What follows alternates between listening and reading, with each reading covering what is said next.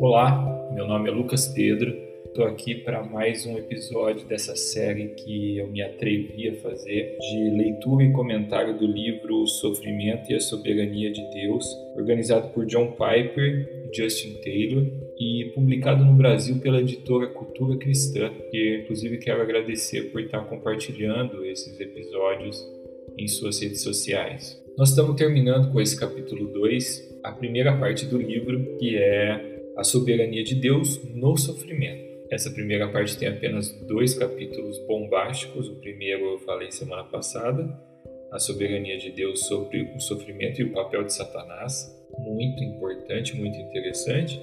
E o capítulo de hoje é tão pesado quanto. Eu creio que é um dos capítulos, eu não li o livro todo ainda, mas eu creio que é um dos capítulos mais densos do livro. Esse capítulo 2 que diz o seguinte: a mão de Deus nos sofrimentos que os outros nos causam. Bom, então eu quero começar com o meu relato pessoal sobre o sofrimento que me causaram. Eu fiquei internado essa semana no hospital porque eu tenho uma sequela no meu intestino por conta de um acidente que eu e a família da minha, da minha esposa sofremos em 2002, há 18 anos. Eu carrego essa sequela comigo porque meu intestino foi rompido em dois lugares durante esse acidente. Eu tenho aderências no intestino que de vez em quando me levam para o hospital. Não tenho o que fazer, é só esperar o intestino mesmo se resolver. Se ele não se resolver, é um processo cirúrgico. Eu tenho escapado do processo cirúrgico há bastante tempo, graças a Deus. Mas o processo clínico é bem doloroso, bem custoso para mim também. É, e tem tudo a ver com o livro, eu estou falando por conta disso, porque a pessoa, o motorista de caminhão que causou esse acidente, ele passou por nós, provavelmente ele nem ficou sabendo do acidente que ele causou. Talvez ele tenha ouvido e olhado pelo retrovisor e continuou sua viagem, mas ele causou um dano terrível a mim, a minha família, a família da minha esposa, meu sogro tem sequelas, minha sogra tem sequelas, minha sogra quase ficou paraplégica conta disso. Meu sogro tem uma perna é, reduzida por conta das inúmeras fraturas que ele sofreu, dores diárias, toma remédio diariamente. E o mais doido disso é de saber que esse homem provavelmente não sabe nada sobre nós, talvez não carregue nem a responsabilidade, nem a culpa de ter feito isso a nós, mas ele fez. Um ser humano imprudente que causou esse acidente a nós. Bom, agora, mergulhando nas páginas do livro, o autor Mark R. Talbot, assim como o Piper no primeiro capítulo do livro, ele não poupa, não tenta passar pano na dificuldade que é entender o sofrimento. Ele começa fazendo isso simplesmente citando o relato de Elie Wiesel, que eu também não conheço, mas que é um dos ganhadores do Prêmio Nobel da Paz foi um judeu que viveu, que conta as suas memórias num livro chamado Night, Noite, sobre a sua experiência nos campos de morte de Birkenau e Auschwitz durante o regime nazista. São relatos muito fortes, obviamente, ele está falando aqui dos momentos mais, um dos momentos mais terríveis da história moderna, um dos momentos onde o ser humano conseguiu mostrar todo o seu potencial para trazer mal uns aos outros. Né? É, é, quase clichê quando você fala de sofrimento que outros te causaram, sofrimento humano, falar do nazismo. Então ele vai no extremo, contando os relatos desse judeu que perdeu a sua fé em Deus lá nos campos de morte do regime nazista. Tem vários relatos super pesados, mas o relato que mais me chamou a atenção é do enforcamento de um menino que e ele era chamado de Pipel eles tinham um rosto delicado e bonito, e era uma visão bonita de se ver naquele campo de concentração. Bom, apesar disso, num dia lá, algum oficial nazista acordou chateado com alguma coisa e mandou enforcar alguns judeus, dentre eles o menino Pipel. Só que o menino Pipel era tão magro, tão pequeno, que o peso do corpo dele não conseguiu enforcar ele rapidamente. Então o menino ficou por mais de 40 minutos se contorcendo pendurado, com a língua para fora, os olhos esbugalhados e sofrendo, e todo, todos os judeus do campo de concentração tiveram que olhar ele todos esses minutos se, se esforçando para permanecer vivo ali. Um relato horrível, mas tem uma, um diálogo interessante aqui do autor, do Eli Wiesel, que ele diz que um companheiro dele, atrás dele, gritou a seguinte frase, o seguinte clamor: Pelo amor de Deus, onde está Deus? Em alguns momentos desse episódio eu preciso dizer que eu vou ficar com a voz embargada porque é pesado. E o autor, aqui em sua morte da fé, ele diz o seguinte: Vindo de dentro de mim, ouvi uma voz responder a esta pergunta: Onde ele está? Onde Deus está? Está ali, pendurado naquela forca. Ou seja, ali naquele momento, com aquela experiência de morte do pequeno Pipel, o autor e ganhador do Prêmio Nobel da Paz, Elie Wiesel, mata Deus para ele.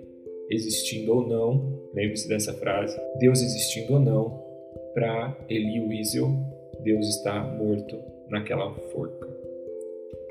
É interessante que o autor depois relata que Elie Wiesel acaba sendo um ícone da história moderna e pós-moderna porque ele passou a valorizar mais o esforço humano de lutar contra isso, de sobreviver ao nazismo, de lutar contra esse tipo de regime e todo esse esse discurso que existe hoje em dia de valorização, né, do humano em detrimento do, da, da valorização e da submissão a Deus. É muito interessante isso porque isso marca a forma como nós pensamos atualmente. Isso marca o pensamento moderno e o pensamento pós-moderno. A ideia de que se Deus existe, ele deu corda no relógio e foi dar um rolê. E a coisa está por nossa conta. Então, de certa forma, deuses somos nós. Responsáveis somos nós pelos nossos sofrimentos, pelas nossas alegrias, pela, pelo nosso mundo e tudo mais. Isso é a marca do pensamento atual. Bom, o autor termina essa parte do capítulo colocando a seguinte questão, na verdade, duas questões. Como a vontade de Deus se relaciona com a nossa vontade quando magoamos e ferimos ao outro? Essa pergunta é muito importante porque no primeiro capítulo lá escrito pelo John Piper, ele conjuga como que a vontade de Satanás se relaciona com a soberania de Deus para trazer sofrimento ao ser humano. Aqui ele vai para o aspecto do andar humano, como a vontade e a soberania de Deus se relaciona com a nossa vontade de fazer mal aos outros. Esse é o grande ponto. E ele fecha essa parte do capítulo dizendo, perguntando o seguinte: onde está Deus nessas horas? Interessante que daí ele parte para um subtema chamado o teísmo aberto, no qual ele expõe que diante dessa desse dilema complexo do sofrimento e da soberania de Deus, muitos teólogos muitos estudiosos da palavra de Deus, eles partem para o que a gente chama de teísmo aberto. É a ideia, a ideia de que Deus existe, mas Deus não deixou todas as coisas fechadas. Deus não deixou, Deus não tem controle, Deus não governa sobre todos os aspectos da história humana. O Deus do teísmo aberto, ele é mais bondoso no sentido de querer o bem apenas, porém mais fraco, porque ele tem menos controle sobre a experiência humana. É um Deus que criou, como eu já disse, deu corda no relógio, colocou essa máquina chamada vida para funcionar e ele fica mais como um observador científico do que como um Deus que age e intervém. Eu creio que o teísmo aberto, mesmo muitas pessoas não o conhecendo, ele é amplamente aceito e entendido como cosmovisão, porque ele de certa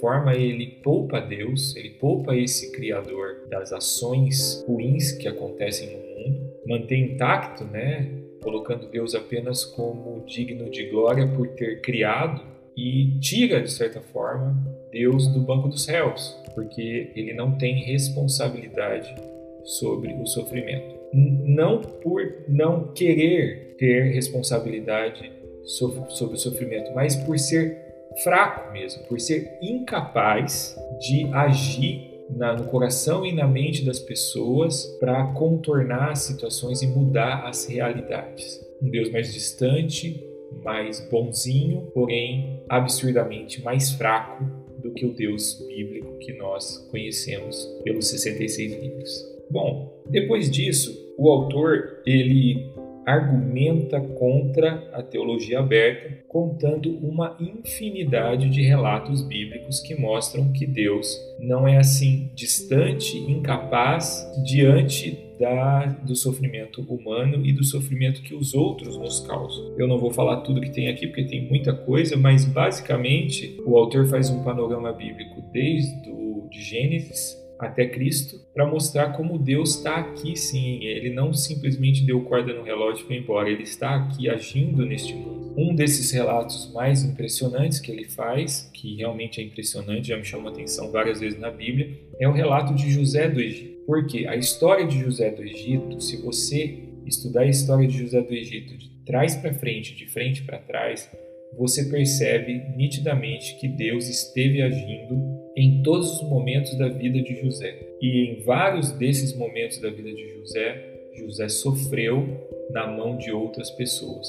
Então você percebe que Deus esteve usando a maldade dessas pessoas para o bem de José, mas não só para o bem de José, mas como também para, para o bem de todo de toda aquela família que era ali o embrião do povo de Israel. A história de José ela é um panorama sobre como Deus age nas pessoas, usando a maldade das pessoas e o sofrimento que as pessoas nos causam para que isso coopere para o bem daqueles que amam a Deus. Um outro exemplo fantástico que ele coloca aqui no livro é o exemplo do próprio Cristo. A palavra de Deus, os, os evangelhos deixam bem claro que quem crucificou Jesus foi o próprio povo de Israel. Os próprios líderes religiosos e o próprio povo escolheu crucificar Jesus. Então Jesus sofreu, Jesus cumpriu as profecias de ser oferecido como cordeiro sacrificial, porém, para isso a maldade das pessoas, a maldade e o descaso e a falta de fé do próprio povo de Israel foi usado como ferramenta para que esse processo de redenção acontecesse.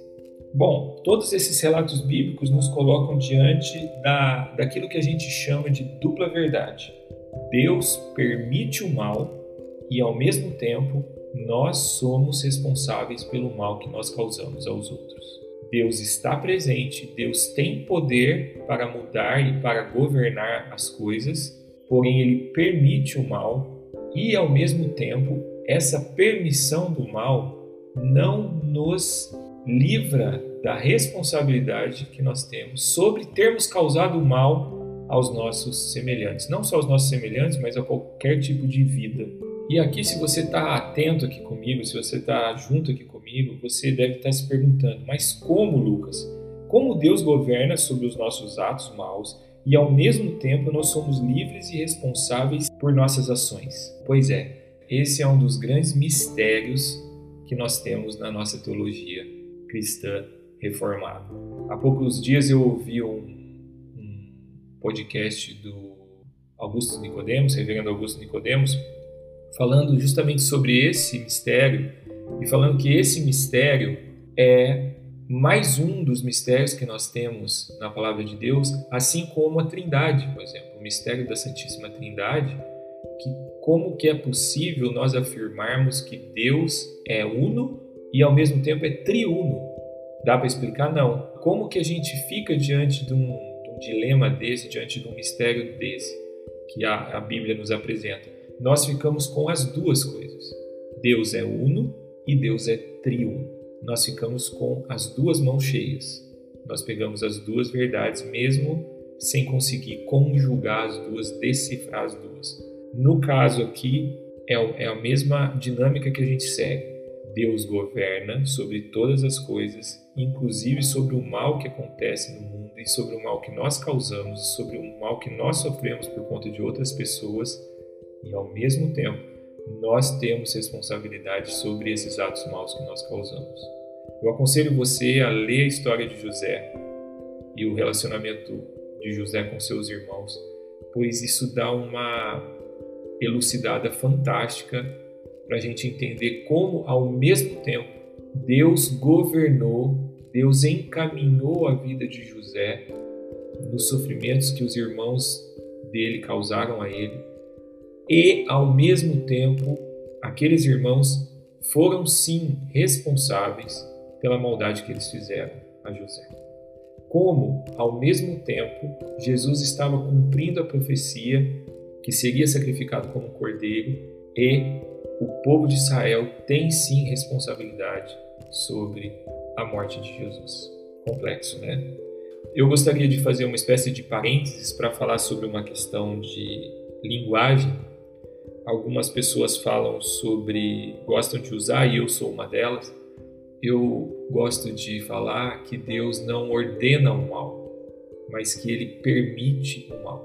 Porém, o autor, Mark R. Talbot, ele não alisa nem nisso. Em vários momentos nesse capítulo, ele não usa a expressão permissão. Ele não usa a expressão Deus permitiu que. Ele usa a expressão Deus ordenou que. Bom, por que ele usa essa expressão? Porque eu gosto da expressão, expressão permitir.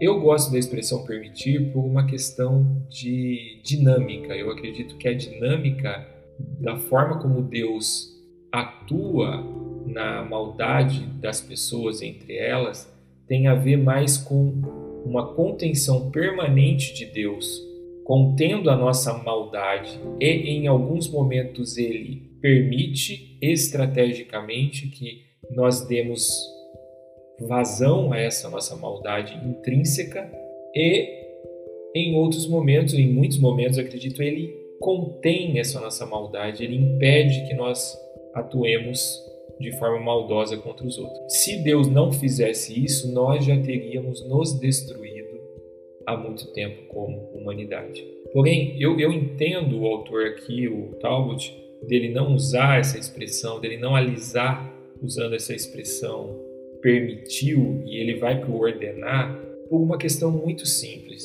Se você falar para um ateu uma pessoa irreverente à palavra de Deus, que não é submissa à palavra de Deus, ele não vai ver diferença entre essa permissão do mal que Deus dá, essa contenção do mal e essa permissão do mal e o fato de Deus ordenar. Por quê? Porque se nós afirmamos como cristãos, como crentes, que Deus tem poder para conter o mal e ele não contém, esse ateu, esse cara irreverente à palavra de Deus, simplesmente ele vai falar: Deus é culpado por isso. O fato de Deus ter permitido o nazismo, por exemplo, ou ordenado o nazismo, pouco importa, porque se ele é soberano e ele tinha poder para impedir que todas aquelas atrocidades, que todas aquelas vidas fossem ceifadas que toda aquela experiência de sofrimento acontecesse, para uma pessoa que não crê em Deus, que é irreverente à palavra de Deus, Deus é colocado automaticamente, independente da linguagem que a gente usa, do verbo que a gente usa para descrever isso, Deus é colocado no banco dos céus. Esse é o grande ponto. Simplesmente pelo fato de ter poder. Em resumo, todo esse parênteses que eu fiz foi só para dizer que a questão de usar verbos diferentes não muda muita coisa não, não nos livra desse mistério, não nos livra desse dilema. Complicado, né, gente? Tudo isso que eu falei até aqui, tudo isso que o capítulo nos apresenta é muito complexo e eu me lembrei, enquanto estava lendo esse livro, de um outro livro do John Piper, no qual ele explica os cinco pontos do calvinismo e ele faz uma metáfora falando que o estudo bíblico muitas vezes se compara à escalada de um monte. Você vai escalando esse monte, você vai escalando e você vai tendo todas as condições físicas cognitivas para entender o lugar onde você está, para conhecer aquela, para vivenciar aquela experiência ali. Né? Porém, com, conforme você continua essa escalada no monte, vai chegando um momento onde o oxigênio vai acabando. Vai chegando um momento onde tem muitas nuvens, tem muita neblina, você não consegue enxergar direito e a sua capacidade de entender ali onde você está vai diminuindo aos poucos. Chega um ponto que você não consegue mais entender a, aquela experiência que você está vivendo de escalada do monte.